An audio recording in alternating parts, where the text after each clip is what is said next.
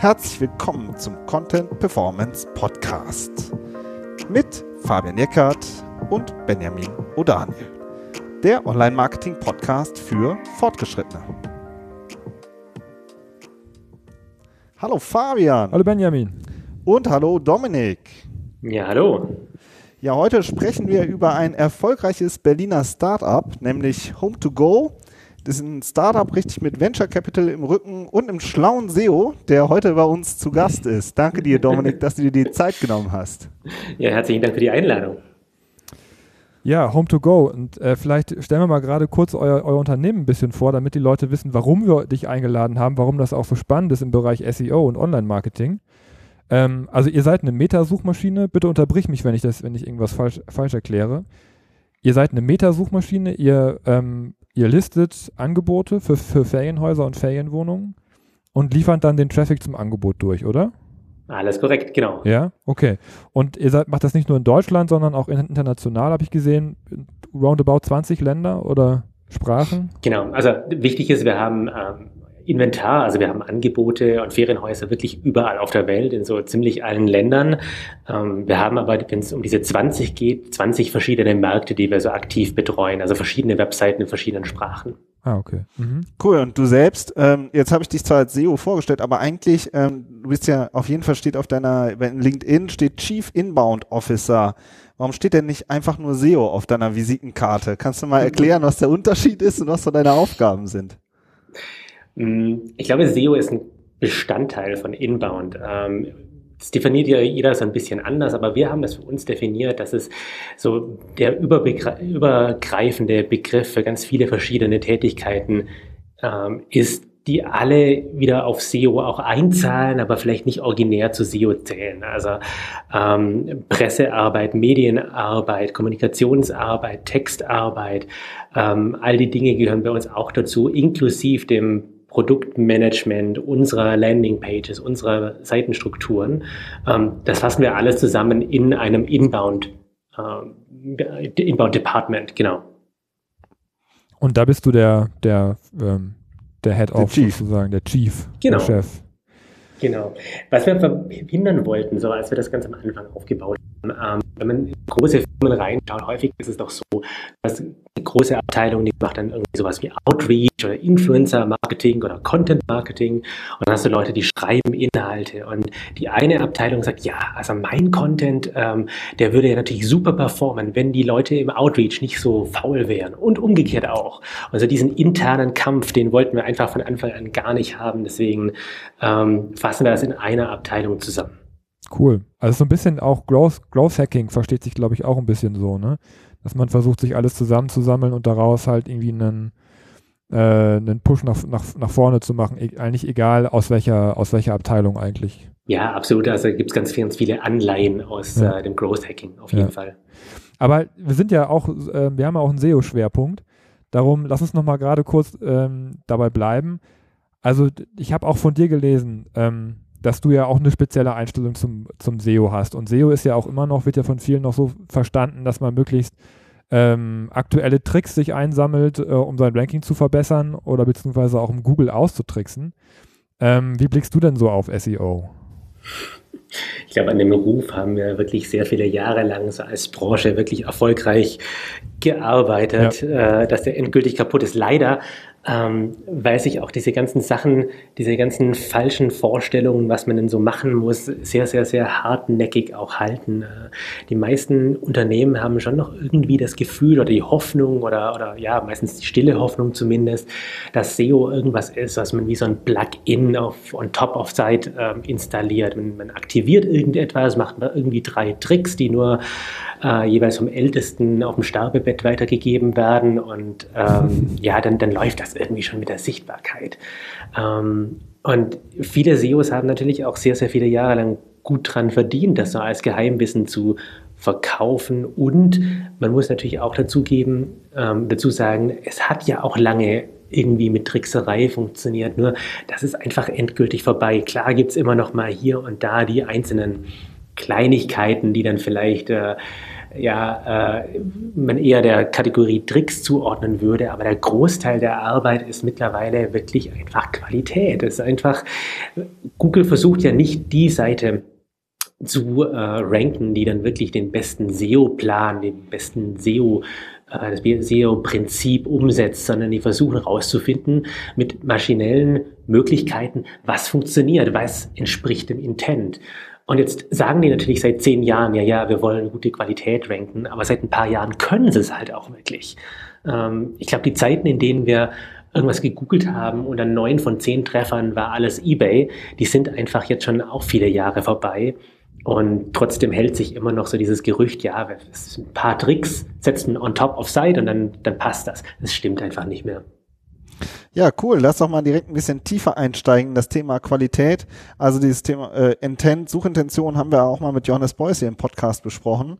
Und ähm, Sistrix selbst hat ja auch mal schon über euch ähm, sehr schön und ausführlich euch äh, sozusagen verglichen mit Airbnb.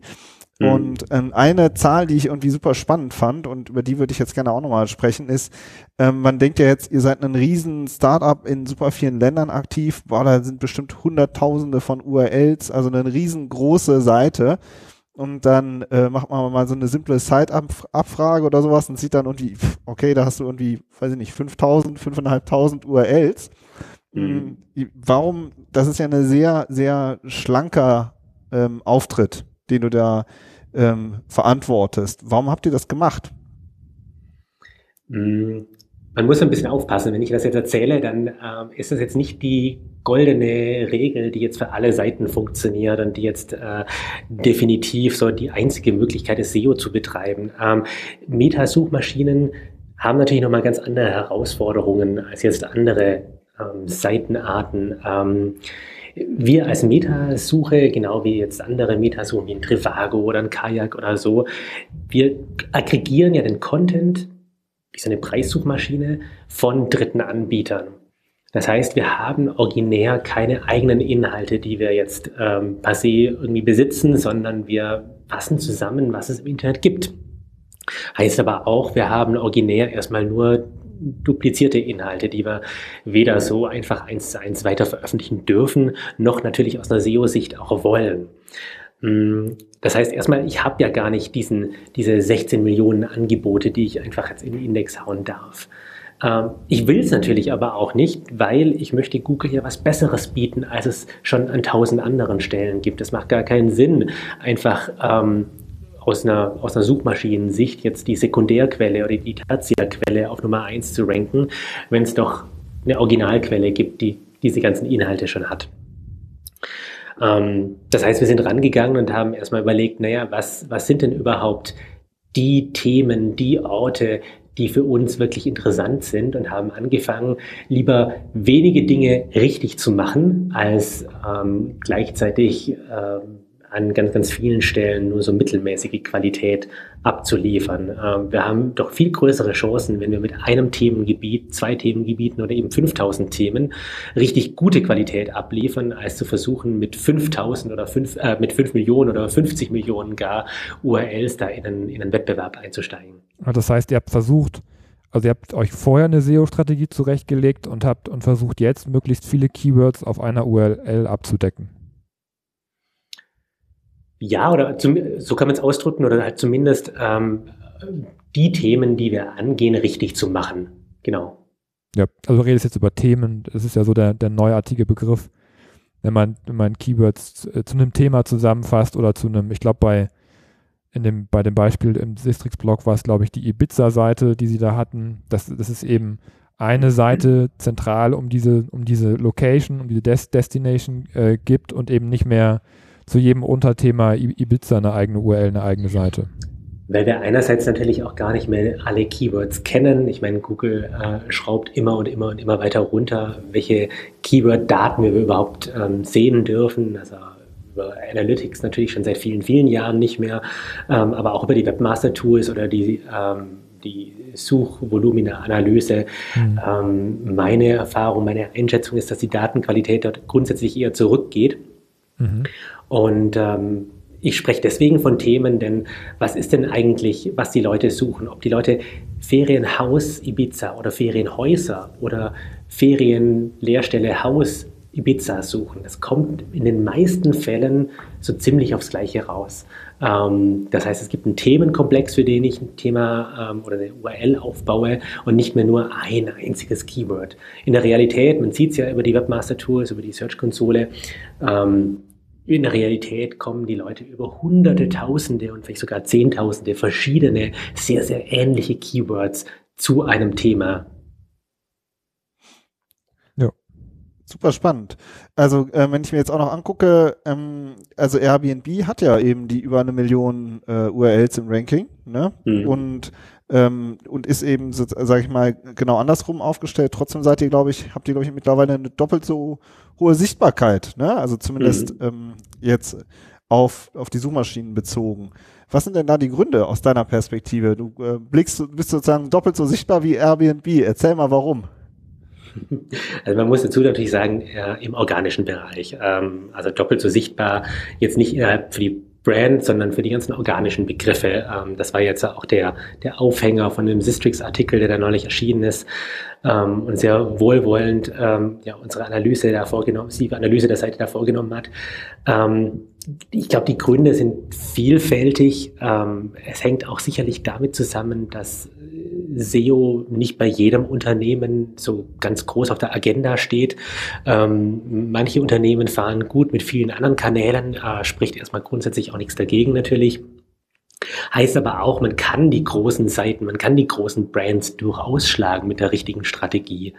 Ähm, und Teil der Strategie, hattet ihr ja schon angesprochen, ist eben, naja, kluges Indexierungsmanagement und Fokus auf die Themen, ähm, die wir für wichtig halten und die dann richtig anzugehen. Also auf so diese Ibiza-Seite, die ihr als Beispiel genannt hattet, ähm, eben nicht bei 50 Prozent der Arbeit aufhören, eben nicht bei 70 Prozent der Arbeit aufhören, sondern sich große Ziele stecken und zu sagen, okay, wir wollen das beste Dokument zu diesem Thema bauen. Und ähm, im Zweifelsfall muss man noch nicht mal das beste Dokument der Welt zum Thema bauen, sondern nur bessere Dokumente als die direkten Mitbewerber. Und das ist definitiv äh, was, was funktionieren kann. Super. Wer, wer entwickelt denn bei euch den Content? Lass doch mal richtig einsteigen in dieses, äh, in dieses Thema. Ähm, so, wie, habt ihr da bestimmte Leitlinien oder wer produziert überhaupt die Texte? Macht das irgendwie mhm. äh, extern irgendwie ganz viele Freelancer oder habt ihr die intern sitzen und arbeitet, arbeitet eng zusammen? Kannst mhm. du uns da ein bisschen was verraten? Ja, es, also es gibt viele Möglichkeiten, wie dann Texte auf die Seite kommen. Ähm, alles ist, alles ist möglich, alles wird auch gemacht. Ähm, zu den Leitlinien, ich glaube, das Spannendste an der Stelle ist doch wirklich für jetzt auch die Zuhörer, hm, wir haben kein SEO-Briefing. Wir haben kein Briefing, das jetzt sagt, okay, du musst jetzt bestimmte Keywords verwenden. Wir haben kein Briefing, das sagt, wir haben was heißt ich, also Keyword Density natürlich sowieso nicht, aber ähm, es gibt keine inhaltlichen Vorgaben, außer recherchiere, was immer relevant ist für eine Destination oder für ein Thema und versuche es sinnvoll strukturiert in Absätze zu packen. Ähm, und das sind, können ganz unterschiedliche Themen sein, was so die Nutzer wirklich interessiert. Äh, wir ähm, kriegen das auch aus verschiedenen Quellen. Also einerseits, weil wir die Leute konkret fragen, andererseits so ähm, Fragetools, Keyword-Analysen und äh, sowas. Und ähm, die, die Inhalte, die die Leute interessieren, sind teilweise ganz unterschiedlich. Äh, man muss da super aufpassen, dass man nicht den Fehler macht, zu sagen, okay, wir haben ein Set an Informationen und das ist für alle Leute international interessant, sondern eines von diesen Beispielen ist, wenn Amerikaner nach Europa kommen, in ein Ferienhaus, in so ein selbst, ähm, ja, selbst zu äh, pflegendes Ferienhaus, dann kommen die vielleicht am Sonntag an und wundern sich, dass sie nirgendwo mehr einen offenen Supermarkt finden, wo sie auch wirklich Verpflegung einkaufen können, weil sie gar nicht auf die Idee kommen, dass ein Supermarkt an einem Sonntag geschlossen haben könnte. Ähm, das ist für alle Europäer natürlich, oder zumindest für die Zentraleuropäer, völlig selbstverständlich. Das heißt, wenn ich jetzt einen Text über eine deutsche Destination auf einer US-Seite für eine US-Brand schreibe, dann muss diese Information rein. Hey, Achtung, Anreise im Ferienhaus am Wochenende, passt auf, es kann sein, dass keine Supermärkte mehr offen haben. Äh, deckt euch gleich am Flughafen mit äh, Lebensmitteln ein, äh, wenn ihr selber kochen wollt. Und, ähm, Deutsche muss diese Information aber natürlich nicht reinschreiben. Also das ist auch nicht getan, wenn wir sagen, wir haben jetzt ein, ähm, ein, eine, ein Informationsstück identifiziert und dann skalieren wir das, indem wir das einfach zehnmal übersetzen in verschiedene Sprachen. So funktioniert es nicht, sondern wirklich das Briefing, was ist relevant für Leute mit diesem Use Case, für den wir eine Lösung anbieten. Das heißt, ihr könnt das nicht eins zu eins in so ein Template gießen und das macht ihr nicht? Aber genau. es gibt ja aber auch ähm, also habe ich jetzt gesehen, auch wiederholende Elemente, die ihr auf der Seite habt, dass ihr so eine, mhm. dass ihr auch viel mit Daten arbeitet, also mit, mit, mit, mit Wetter, Preisen dann natürlich klar, Verfügbarkeit, aber eben auch so mit Sonnentagen und was weiß ich, was es da alles gibt. Da habt ihr ja schon auch Apps für entwickelt, soweit ich das gesehen habe, oder? Da haben wir auch Apps dafür entwickelt ähm, oder Widgets oder wie immer man es nennen möchte. Mhm. Ähm, kann man machen. Also in unserem Fall hat sich das einfach angeboten, um da gut skalieren zu können. Das könnte aber genauso gut jetzt auch sein, was man händisch einpflegt. Ähm, wir sind jetzt bei einer, bei einer Größe an internationaler an internationalen Seiten und, und URLs, dass wir das jetzt nicht mehr händisch machen können. Ähm, deswegen haben wir sozusagen ein Modul gebaut, was die Wetterdaten von einem Partner zieht, wo wir dann Regentage, Sonnentage, ähm, Durchschnittsklima etc ähm, aus, einer, aus einer Datenbank ziehen und das dann visuell so darstellen. Und das ist vielleicht auch ein ganz interessanter Punkt, weil das ist ja kein Content, den man jetzt klassischerweise als naja, SEO-Content äh, beschreiben würde, sondern ähm, der Großteil von diesen Informationen liegt ja nur in einer Grafik, ja, in irgendeiner gerenderten, in so einem gerenderten Diagramm, was Google im Zweifelsfall noch gar nicht sehen kann. Ähm, wir haben zwar teilweise dann auch so eine kurze Beschreibung, um die Lesbarkeit so ein bisschen zu vereinfachen, also um ähm, dann denjenigen, der die Seite dann äh, vor sich hat, vielleicht auch ein bisschen Hilfestellung zu geben, wie wie lese ich wirklich dieses Diagramm? Und trotzdem sind ja in diesem Text, der dann drunter steht, nicht alle Informationen drin. Die Leute schauen sich das an, die bleiben hängen, die bleiben auf der Seite und ähm, nutzen das wirklich. Also ihr wollt damit auch positive User-Signale einfach auslösen, äh, unabhängig davon, ob Google das jetzt auswertet oder nicht. Absolut. Also wir wollen im Endeffekt, dass die Leute, die auf die Seite kommen mit der Suchintention, ich möchte mich für ein Ferienhaus äh, oder eine Finca auf Mallorca oder ein Ferienhaus in, auf Ibiza, ähm, möchte mich darüber informieren, dass die alle Informationen bei uns bekommen. Ähm, und wir versuchen den Intent möglichst zu äh, abzudecken. Also die Leute kommen ja in verschiedenen Phasen zu uns. Einerseits die Leute, die schon ganz genau wissen, okay, ich will jetzt wirklich dort und dort und dort was buchen. Für die haben wir die Deals auf der Seite. Sagen, okay, das ist so der durchschnittliche Preis, das sind so die besten Angebote, die wir gerade gefunden haben im Netz. Ähm, das und das sind die Angebote, wo ihr am meisten sparen könnt. Ähm, die kommen dann sehr schnell, die sind schon sehr tief im Funnel und kommen dann schnell zu Buchungen. Aber es gibt genauso gut die Leute, die ähm, erstmal Ferienhaus Ibiza eingeben, weil sie wissen wollen, so, ist das denn eigentlich eine Destination, für die ich mich interessieren könnte? Will ich da überhaupt hin? Äh, wann sollte ich denn da überhaupt hin? Ähm, lohnt sich das, wenn ich da im September noch hingehe oder ist es dann schon zu kalt? Ähm, Gibt es überhaupt noch was im, im September oder ist es komplett ausgebucht zu dieser, zu dieser Jahreszeit? Ähm, und wir versuchen eben all diese Intents abzudecken und äh, eine Lösung und eine Antwort zu finden. Und wenn ihr jetzt eine Frage, Bendiger, noch kurz dazu. Genau, mach du mal. Äh, wenn ihr mit, ja. mit Daten arbeitet, wird sich jetzt auch anbieten, dass man das auch teilweise äh, automatisiert macht mit Robotertexten. Arbeitet ihr damit auch? Ein Teil der Beschreibung von diesen Diagrammen ist wirklich automatisiert. Mhm. Ähm, da haben wir eine eigene Lösung gebaut, wie wir ähm, sinnvoll, gut lesbare Texte, die das Diagramm in zwei Sätzen beschreiben, dann auch ähm, entsprechend ausgeben. Ähm, aber da ist mir noch mal wichtig zu sagen, das ist keine Lösung, die jetzt groß skaliert im Sinne von, oh, man könnte jetzt auch nochmal 10.000 Seiten nur mit automatisierten Texten launchen. Das, ist, das, das funktioniert in der Regel nicht. Ähm, sondern wir haben diese Texte dazu eingesetzt, die Lesbarkeit von diesen Diagrammen weiter zu erhöhen und gar nicht so sehr jetzt aus äh, originär SEO-Gründen.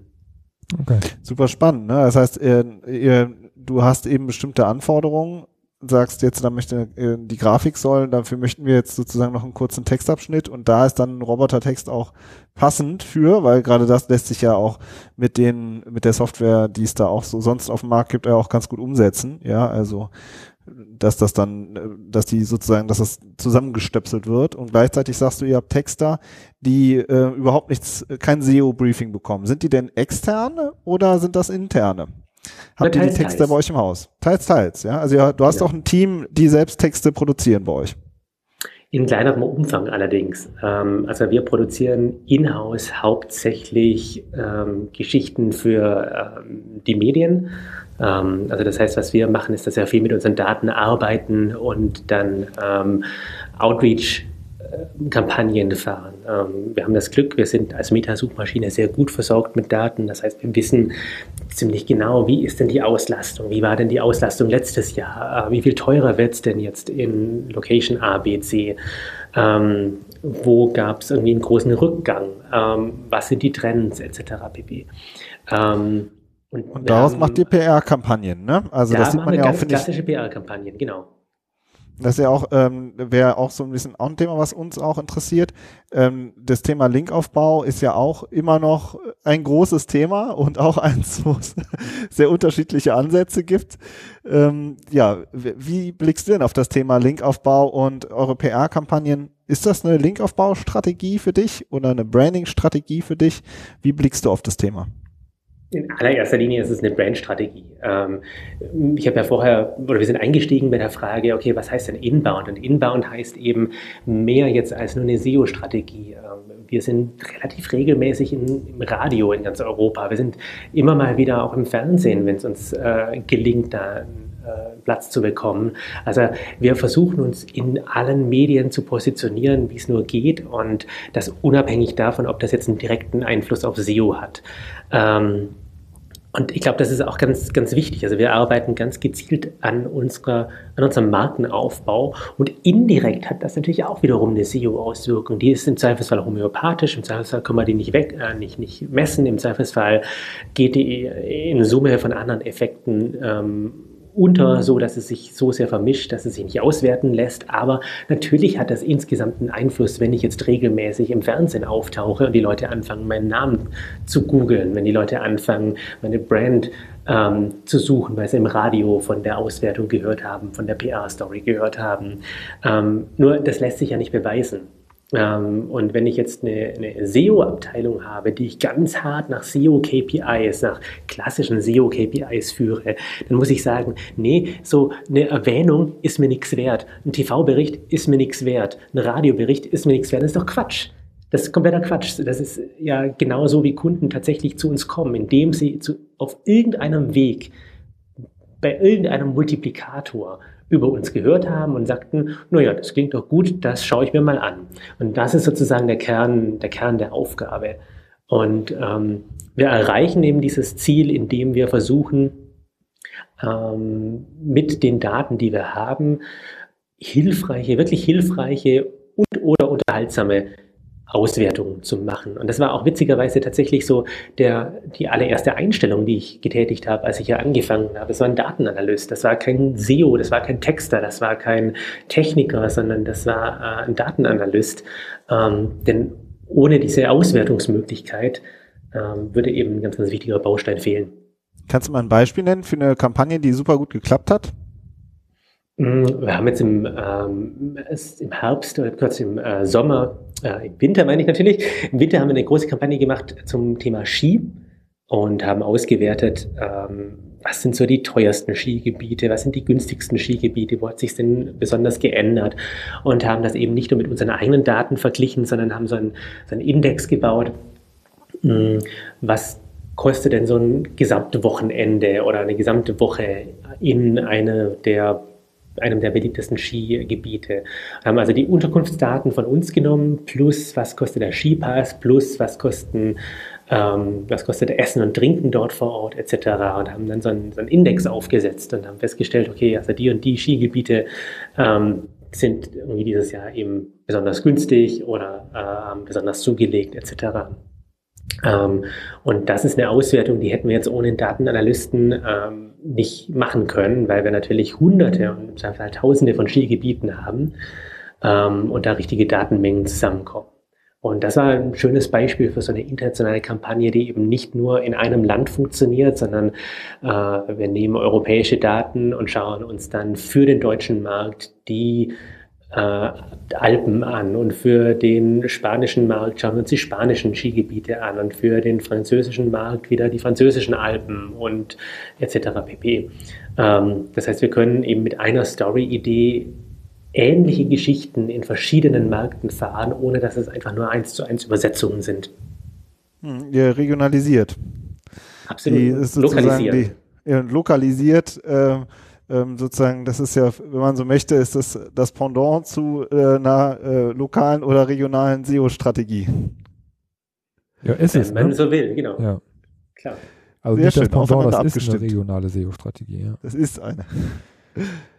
Ja, ähm, cool. Also als letztes würden wir gerne noch mal so ein bisschen den Bogen schlagen oder auch noch vielleicht noch ein bisschen größer werden, ähm, weil das auch so oft unser Thema ist. Äh, wir haben jetzt über Tricks und Hacks gesprochen und sind dann irgendwie darauf gekommen, dass es doch Sinn macht, auch eine Strategie zu äh, sich vorher zurechtzulegen. Aber jetzt mal ganz, ganz generell gefragt, äh, wenn du jetzt ein Startup aufmachen würdest, ähm, und dazu einen Businessplan von mir aus entwickelst, äh, kann man da denn, kann man, kommt man da noch an SEO vorbei oder, oder ist SEO äh, existenziell für jedes Startup? Wie würdest du das ein, einordnen? Was würdest du sagen?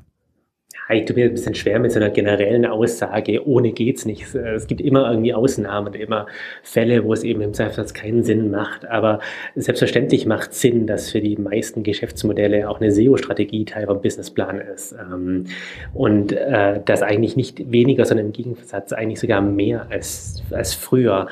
Hm, früher war häufig so ein, so ein SEO-Plan irgendwie nochmal so ein extra Topf, der unabhängig von allen anderen Maßnahmen irgendwo bereitgestellt werden musste. Und ich ähm, sage immer, SEO, gutes SEO ist im Endeffekt ein Abfallprodukt von einer schnellen Webseite, ist ein Abfallprodukt von ähm, einem, einer guten User Experience, ist ein Abfallprodukt von einer guten Seitenarchitektur, ist ein Abfallprodukt von einer guten Redaktion. Also all diese Dinge, die du im Idealfall natürlich sowieso in deinem Unternehmen hast. Ähm, und SEO ist die Klammer über die verschiedenen Abteilungen hinweg. Ähm, SEO geht viel, viel, viel mehr in die Richtung Produktmanagement und Produktentwicklung als je zuvor. Und ich glaube, das ist eine gute Entwicklung und das ist eine Entwicklung, für die es sich immer lohnt, auch entsprechend zu investieren und für die es sich immer lohnt, ähm, auch entsprechend genügend und ausreichend Platz in so einem Businessplan zu haben. Deswegen, ja, also ich glaube, dass es ganz, ganz wenige Ausnahmen gibt, wo ähm, Seitenqualität äh, und äh, User Experience äh, überhaupt keine Rolle spielen. Würde mir schwerfallen, mir da was auszudenken. Aber das Wort Klammer gefällt mir besser als Abfallprodukt, muss ich sagen.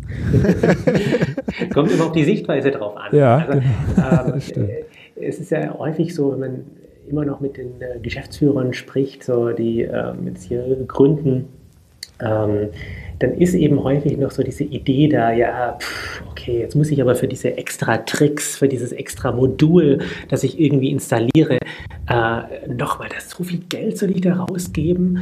Und dann sage ich, nee, du gibst nicht dieses Geld für SEO aus, du gibst nicht dieses Geld für, für Google aus, sondern du gibst dieses Geld aus für eine schnelle Webseite. Du willst doch eine schnelle Webseite. Du gibst dann das Geld aus für eine richtig gute User Experience und das ist doch, was deine Kunden wollen. Ähm, SEO ist ja nur so ein, so ein Nebenprodukt und ähm, das verstehen sie dann in der Regel dann doch recht schnell.